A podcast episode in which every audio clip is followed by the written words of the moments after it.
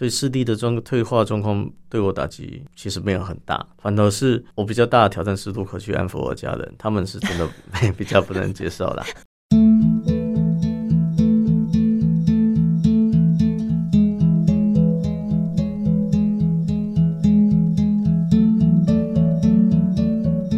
的朋友，今天我们邀请到一位文武全才、十八般武艺样样精通的陈杰敏。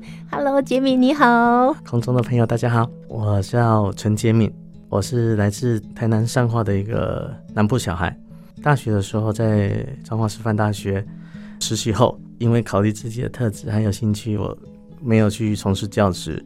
但是我去报考的国家的那个教育行政特考，分发到台北市立中正高中。从分发工作到现在，啊，已经差不多十二年半了。所以目前是任职于台北市立中正高中。中正高中在北投区的中正高中。那你目前的工作呢？我是在教务处工作。我、当初考上分发的时候，因为有说过我之前都是师范体系毕业嘛，对，有然后准备还有从事实习都是教职。所以行政工作不是这么熟悉，但是我自己评估我自己的特质啊，包括是做后勤啊，做文书，我电脑能力跟行动力还不差，嗯，还有相关做行政的，我发觉我有这样的特质跟兴趣。朋友们，如果你想要过得多彩多姿，或者是你要平平淡淡的过，其实都没有关系。人跟人之间是不用拿来比较的，只要你高兴就好，你喜欢就好，但不要眼睛看着别人，羡慕着别人。而觉得自己为什么我没有办法这样？其实你要你就能。像我们今天访问的陈洁敏，他为自己设定了一些目标，而且他不仅仅是在职场上达到百分之九十九十五的工作的展现，他甚至呢，他发挥了他其他的才华，像是他在写作上啦、演讲啦、田径比赛啦，甚至带着盲棒。还有，他也是舞者同心国乐团的乐手。杰米有三次到美国去参加盲棒，有非常好的成绩哦。先跟我们分享这个部分，等一下再告诉我们盲棒怎么打呢？去美国比赛的时候是比较属于那个学生时代啊，二零零二年零五还零六的时候。哦，那二十年前左右了，就十几年前。那个时候还在大学的时候，那个时候基本上没有工作压力嘛，也加上真的是想要跟着出去看看。然后说打球的时候，因为我刚才，大家刚才听众朋友应该都还记得，我刚才不是说过，我以前是棒球校队。嗯，小学的时候。对，我们那个学校以前还，曾经有参加过威廉波特，还是我就是因为视力退化没办法参加。嗯嗯。所以他刚好也成为一个序章吧，以前很想要完成的一件事情，但没办法用原本的形式去完成，所以我就想要参与看看。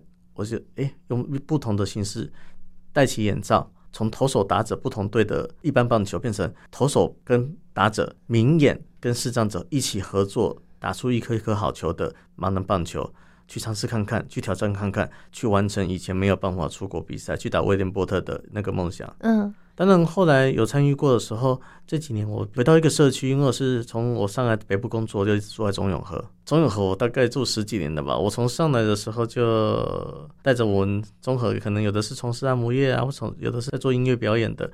就是我们以前曾经打过球，我是很有兴趣的人，我们就可能在中正桥下，在秀朗桥下，用我们假日的时间，第一去从事比较少能接触的棒球运动，第二让自己起码。这些在社区里面的盲人朋友、视障朋友多出来动动，运动运动。你就算是不想要真的是比赛，嗯、觉得哎打盲人棒球其实也讲实在，有时候有也蛮危险的啦。嗯，有时候大大小小伤，因为竞赛嘛，你可能会有冲撞啊，可能会场地不平会受伤。但是就算出来挥挥棒、跑跑垒，轻轻松松的，就是社会社会型，就是社会型球队。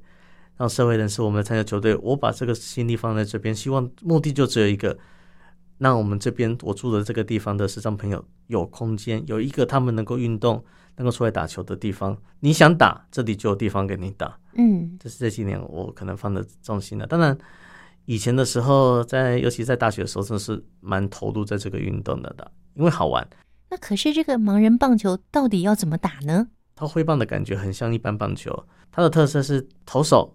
是眼明人，他不是全部都是个视障者。嗯，投手是眼明人，投捕都是眼明人。嗯，然后他跟打者的关系呢，不是敌对的。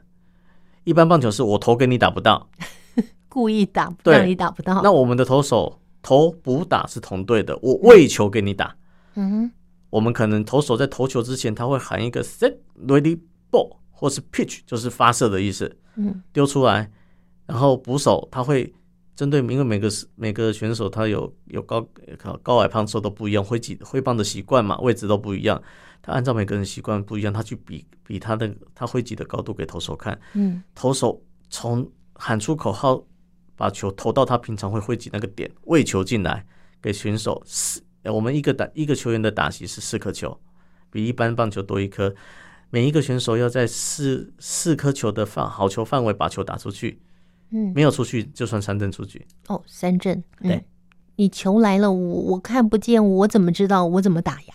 很有趣，盲人棒球有声音，那你会说啊，你们是听声音的？No No No，嗯，不是声音都不是所有东西都靠声音的，当然。基础是声音，我们听的是投手口号。球哔哔哔哔哔，它是给防守的人听的。呃，我们那你怎么挥？你怎么知道什么时候挥棒？啊，我刚才不是说投手会喊 set ready ball 或 set ready bitch，他喊 bitch 或 ball 的时候，手是离开他的手掌，嗯，球就丢出来了嘛，球就离开他的手掌，嗯啊，因为我们的投打距离没这么远，所以我们常常打到投手。投打距离没这么远，差不多。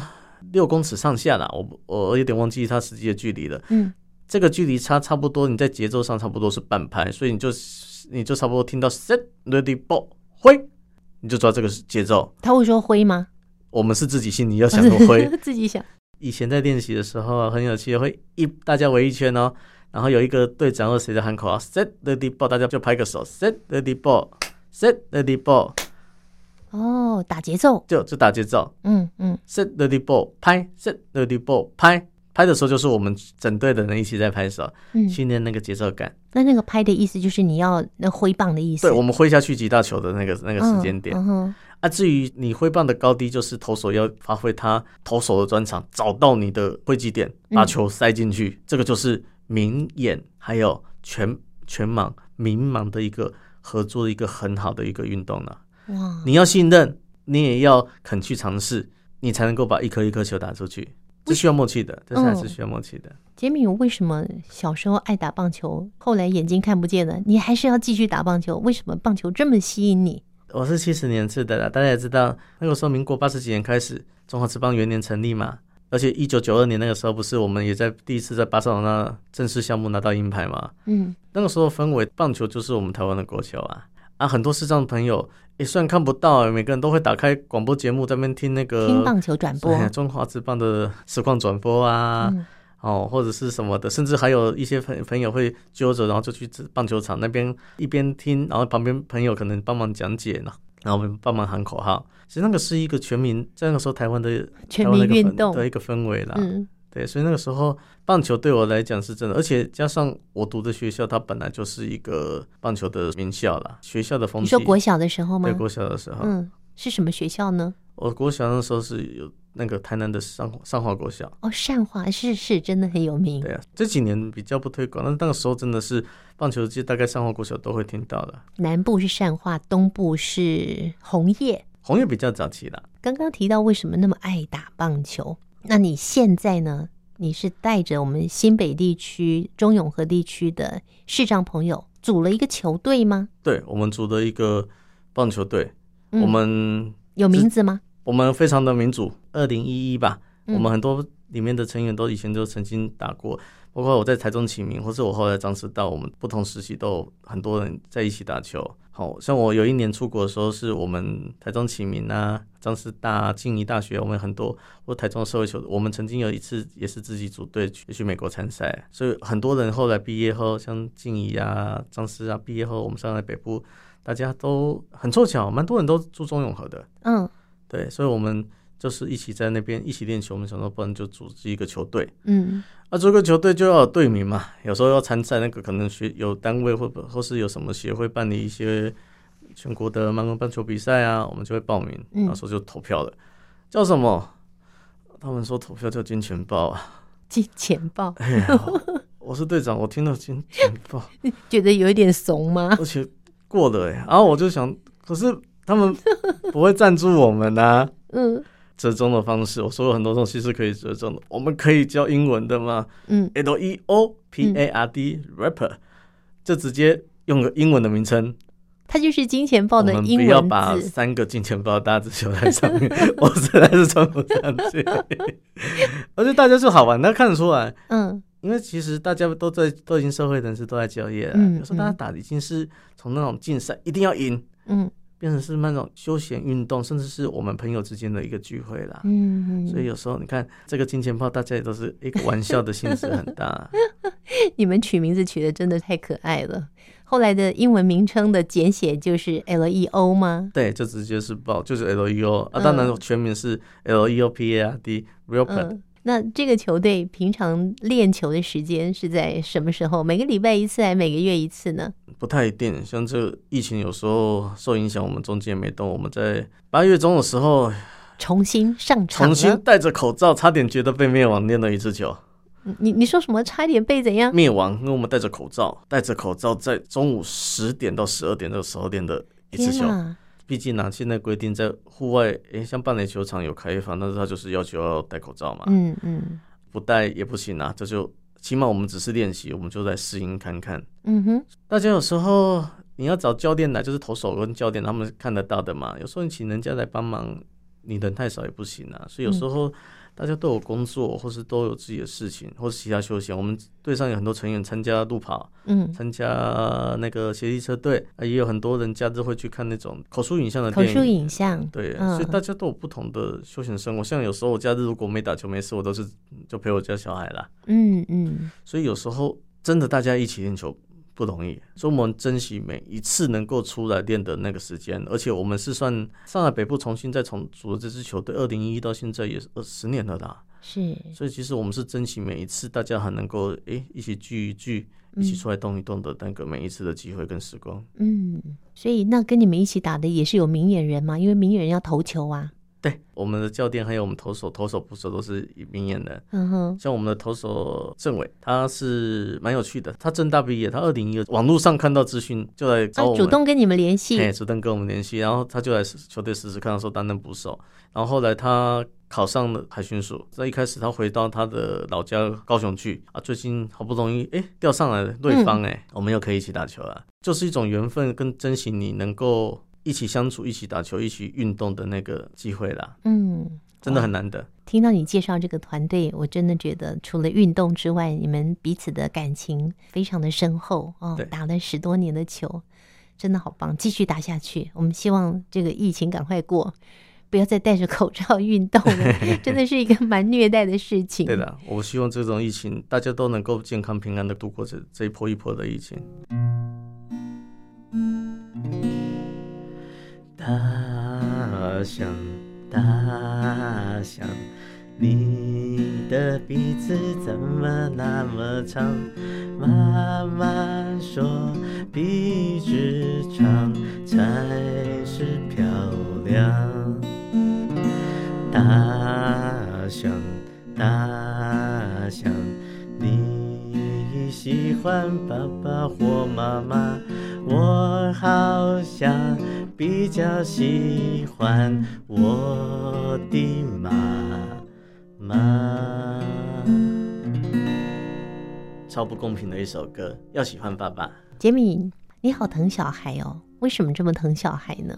我觉得跟一个从小的环境有差，因为我是单亲家庭出来的。因为小时候爸妈很早就离婚了，爸爸后来有再娶，但是阿姨过世的比较早，所以我大部分从小都是在这个单亲环境长大的。就爸爸照顾你。嘿，而且我后来视力退化后，后来比较严重，就是都在外地读书了。所以相较对我来讲，家庭的那种亲情感觉是比较少的，就是那种感受性的东西，还有那种经验是相较比较薄弱的。我在心里面有一种渴望有那种家庭温暖或者亲情的感觉。所以这样听起来是在你小的时候，特别是你视力出现状况之后，其实是更渴望家人给的温暖，但是那时候。你反而要去照顾你爸爸，因为爸爸没办法接受这个事实，所以对你来讲，那那么小的年纪，也许你走过来了，可是你心里面那个渴望，其实是一个很深的洞。其实，在家庭方面，或是说感情方面，我是相较比较被动。这种情绪，我自己其实也没发现，他可能埋藏在心里。嗯，好，可能是嗯，对家人就是哦，要打电话关心一下，回去看一下爸爸，哎，爸爸要吃个饭呐、啊。嗯。可是，在我女儿出生后，我才发现，对于亲情、对家庭渴望是埋在心里很深的。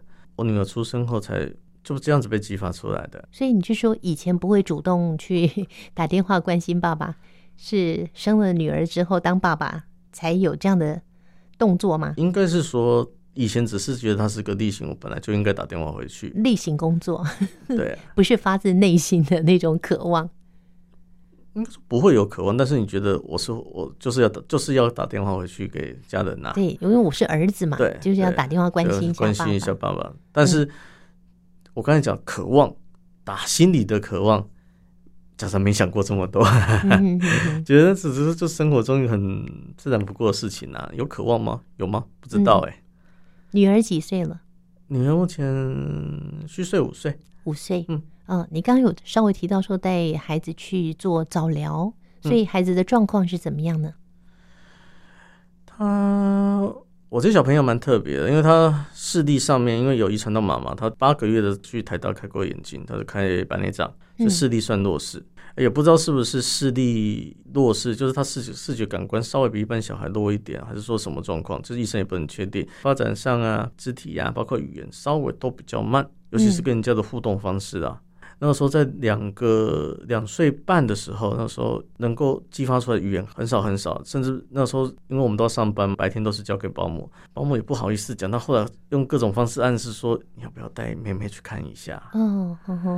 然后说认知上学东西上好像没问题，但是不知讲不出来哪里怪怪的。嗯嗯。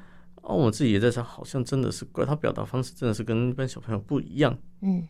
表语言又很少。两岁半的这样真的是比较慢。嗯，我那时候犹豫很久。有一天，哎，一个下雨天的晚上吧，因为我说过我是带他去台大看，因为我们住中永和嘛，住附近大的医院，我想说就干脆就去台大。我那时候就半夜四点多去排号码牌。半夜四点多，因为台大有时候挂号你就是得去排，嗯，不是去排，不是去挂号啦，就是排那个他要发号码牌，你有资格去挂号，嗯，要抢那个名额。天啊！然后是。四点多去排号码牌，五点多挂到号回来，然后七点多去挂号，然后再回来，九、嗯、点多我才我就带他，着小孩去，我我就带着他去，就像来回三趟哎、欸，来来回回的过程也是犹豫的，就真的有怎么样吗？还是说他只是比较慢一点而已？嗯、大鸡晚提，哎，很多而且回到南部的长辈，很多都是说啊，就大鸡晚提嘛，是不是？好？他只是还没发挥出来而已啦，不要太这么急嘛。嗯、可是心里就觉得隐隐约约不对劲啊，然后带去看。我知道我老婆心里面比较脆弱，我那天是自己带她去看的。嗯，当医生跟我说她的状况看来有发展迟缓，但原因有可能不排除可能是有轻微的自闭症的时候，我在诊间我不知道怎么办。我说过我可能遇到有视力的问题，我工作的问题，我算蛮 strong，就是心理上素质蛮坚强的。我说遇到小孩状况不知道怎么办，嗯，然后然后我想说会不会搞错了？可是那时候女儿在整间呐，跑来跑去，跑来跑去，同样一个玩具拿到我手掌心给爸爸，他语言不多，但是还是有，欸、嗯，再跑走了，再跑又给爸爸，我塞满了我整个手掌，我觉得感觉起来是他的行为也在提醒我，哎，不要逃避了，嗯。应该是有状况，你要去面对，不是不能解决。但是那个时候我不知道能不能解决，因为资讯很少嘛，我也不知道那个时候早疗的效果到底是好是坏。嗯，啊，是不是这样就判定这小孩子以后就会是都都这个样？啊，下一步要怎么办？啊，后来我去诊间，其实其实我后来朋友有一个朋友也陪我有赶到，他陪我进诊间，他也不知道怎么劝我，啊，我们就从诊间出来，医生就说我就是判断他应该是有自闭症。嗯。那个是个老教授了，他也很斩钉，他可能不希望家长都是这种侥幸之心啊。你去面对，就算没有，就是你捡到啊。你一直想象没有，但是你延误了你能够去找掉、能够去治疗的空间，那你就是耽误了这个小孩的发展了。嗯哼。我那时候出来，我先带我家妹妹先回保姆家，我就记得我就在路上，综合的街头这样压马路，走了一圈又一圈。我从小到大我很少哭，我那天一直哭，一直哭，一直哭。然后哭到晚上，我去接他，好了，我不哭了，就这样子了。我的情绪就就容许自己这样。我知道小孩需要我坚强起来。那妈妈是打击比较大了，后来甚至有一点忧郁的状态。妈妈因此而忧郁。对呀、啊，嗯。然后我记得我有一次带我家妹妹去第一次去附近诊所要去排课程嘛，所谓的早疗就是可能排一些职能的语言的相关课程，就有游戏让她去激发自己的潜能，肢体上的、在语言上的、在认知上的。我那时候记得有一次我第一次要带他去的时候，妈妈跟小朋友在穿鞋子这件事情，两个又在吵架，我觉得好烦好烦，我就抱着小的，一把把他抱起来，就直接往下跑。我叫了一台计程车，我要去附近的诊所看，去带他去看，嗯、要看诊你才能够排课程。对。快到计程车的时候，后来妹妹跟我讲了一句很小声的：“鞋鞋掉了。”掉在路上的吗？掉在我家是巷子，所以还好，嗯、就是巷口。他还是会表达、欸。对对，我她的状况，我其实 讲实在，我在说他是个谜啊。嗯，到底是好是坏啊？到底程度到什么？因为后来很确定他是在医院，有时候是会是他医院去影响到他的表现。嗯，妹妹可以表达他鞋子掉、欸，哎，我觉得我听起来他没有自闭耶、欸。应该是说，每个人可能在任何的情情绪上面都有他的特质啦。嗯，我觉得自闭不是一种绝对有或绝对，它是一种相较他跟外界的接触跟自我自主这个自我中心的本身的可能是比例的。嗯，当然妹妹从小接触的环境很单纯啊，就我们家保姆家，保姆家就是保姆就带妹妹一个，嗯、接触的很少，这样视力也相较比较差。看环境什么也相相刺激比较小，刺激比较吃力嘛，对，刺激比较小，或是不需要这么仔细看去接触这个环境。有的不断的上课一年半吧，已经一年半了，从去年二月到今年到现在，嗯、现在九月了嘛，嗯哼，就不断的上课，不断的上课，有进步吗？我差很多。昨天洗澡，我要拿浴巾叫他说：“你要出来了没？不要再泡澡了。”我还把浴巾熊熊浴巾泡在我头上，跳舞给他看，说：“爸爸，不要在我洗澡的浴室里面跳舞，爸爸你出去外面跳。”表达能力也进步了。对呀，敢呛他爸。哦，好了，我好，那我等下再进来。有了，现在辛苦值得啦，值得啦。那语言上、认知上还有各种方面，其实差距下小朋友不。大的啦，但是我觉得情绪上跟社交上，我不再去设定他到底有或没有自闭或发展迟缓，或是只是视力，我都不。我觉得他有他自己的特色啦，还有自己的步调，嗯、我尊重他的差异啦。嗯哼，我或许也不用障碍，或是说其他的方式说落后去迟缓去看他，就是他有他自己的节奏跟步调，我就陪着他。是，但是该推一把，该帮一把，或是说能够借由一些辅助方式，他不排斥。嗯。找到课程，他毕竟是从游戏中去做学习、去做刺激的训练。嗯，很多身心障碍家庭，或是说什么家，我带他去早疗后，我才发现呢、啊，接受早疗，有可能是现在的人很重视这个。嗯，去接受早疗的的小朋友很多很多很多很多，有轻微的，有严重一点的。嗯，有的可能是过动，有些是注意力比较不容易专注的。他的所谓的发展指纹，他的需要早疗的族群不局限，它真的是到很严重，不是不需要去把它一个做一个标签化。有时候是它的发展上面需要人家帮他 push 一下的，嗯，我们可能接受一些医疗，因为它毕竟就是一个医疗的方式，医疗的方式，但是既有游戏课程，嗯，并并不是用药物啦，或是一些比较侵入性的治疗。我觉得大家可以比较比较开阔心胸去面对它。哎，像很多有时候人家问我说：“妹妹妹妹还有在上早疗吗？”啊，你怎么能接受跟人家愿意跟人家说你妹妹有有去在接受早疗，或者妹妹有置换？我觉得这就是他，或者说希望我的我们的例子，而且毕竟妹妹有进步了，所以比较比较好意思跟人家做分享。就妹妹一直希望让其他人刚遇到这个状况时候，不要像我当初这么的彷徨，能够面对这个状况，趁着六岁之前我们说的黄金时期嘛，越早越去接受相关的治疗，或者是一些课程上面的介入。让他在不同的领域，可能是语言的，可能是大动作、小动作的，嗯、你都去或情绪上的、社交方面的，你都让他去做一些专业化的课程。嗯，真的对他的发展会有改善。你用这一年多的或两年多，或是六岁之前的辛苦，而当你长大，能够起码对他以后的未来，或是说生活放下那份心，我觉得那就是值得了。是，所以洁平也甘之如饴哦，就是除了自己本身的工作之外。那花了很多的时间在陪孩子去做早疗。那不做早疗的时候，在家里面，我看你也是一个陪着孩子一起玩耍的大玩偶。不做早疗，就我做，我来帮 他做早疗。做早疗，尤其是疫情期间，那个时候真的休息啊。嗯。所有那些衔接，你可能自己想道具，找一些东西自己来啊。最后呢，我们请杰米呢来跟我们分享，就是每一次你去担任身障就业或是什么休闲活动讲座的讲师，你都面对的除了视障朋友之外，也有明眼人嘛。那其实你最想跟大家说的是什么？我们也把它当做是今天节目最后一句送给听众朋友的话。我刚才说过，梦想有大有小。我要献给大家，尤其是线上的朋友们，路是自己走的，只要你。努力，生命自己会找到一个出口，但是那条路是希望由你自己去走出来的。非常谢谢杰敏送给我们这句话，我们彼此互相勉励。谢谢杰米，你都可以活得这么精彩，展现你的天赋，或者是说去追求你想要的梦。我相信每个朋友，只要你愿意，嗯、你就可以。认真在每个当下，这样就可以的。认真在每个当下，对。谢谢杰米今天的分享。欢迎听众朋友锁定这个星期天晚上的九点十分，汉声广播电台听见阳光的心跳节目，有更多陈杰敏在他工作上的学习和努力，以及他面对生活的故事。下周见了，拜拜。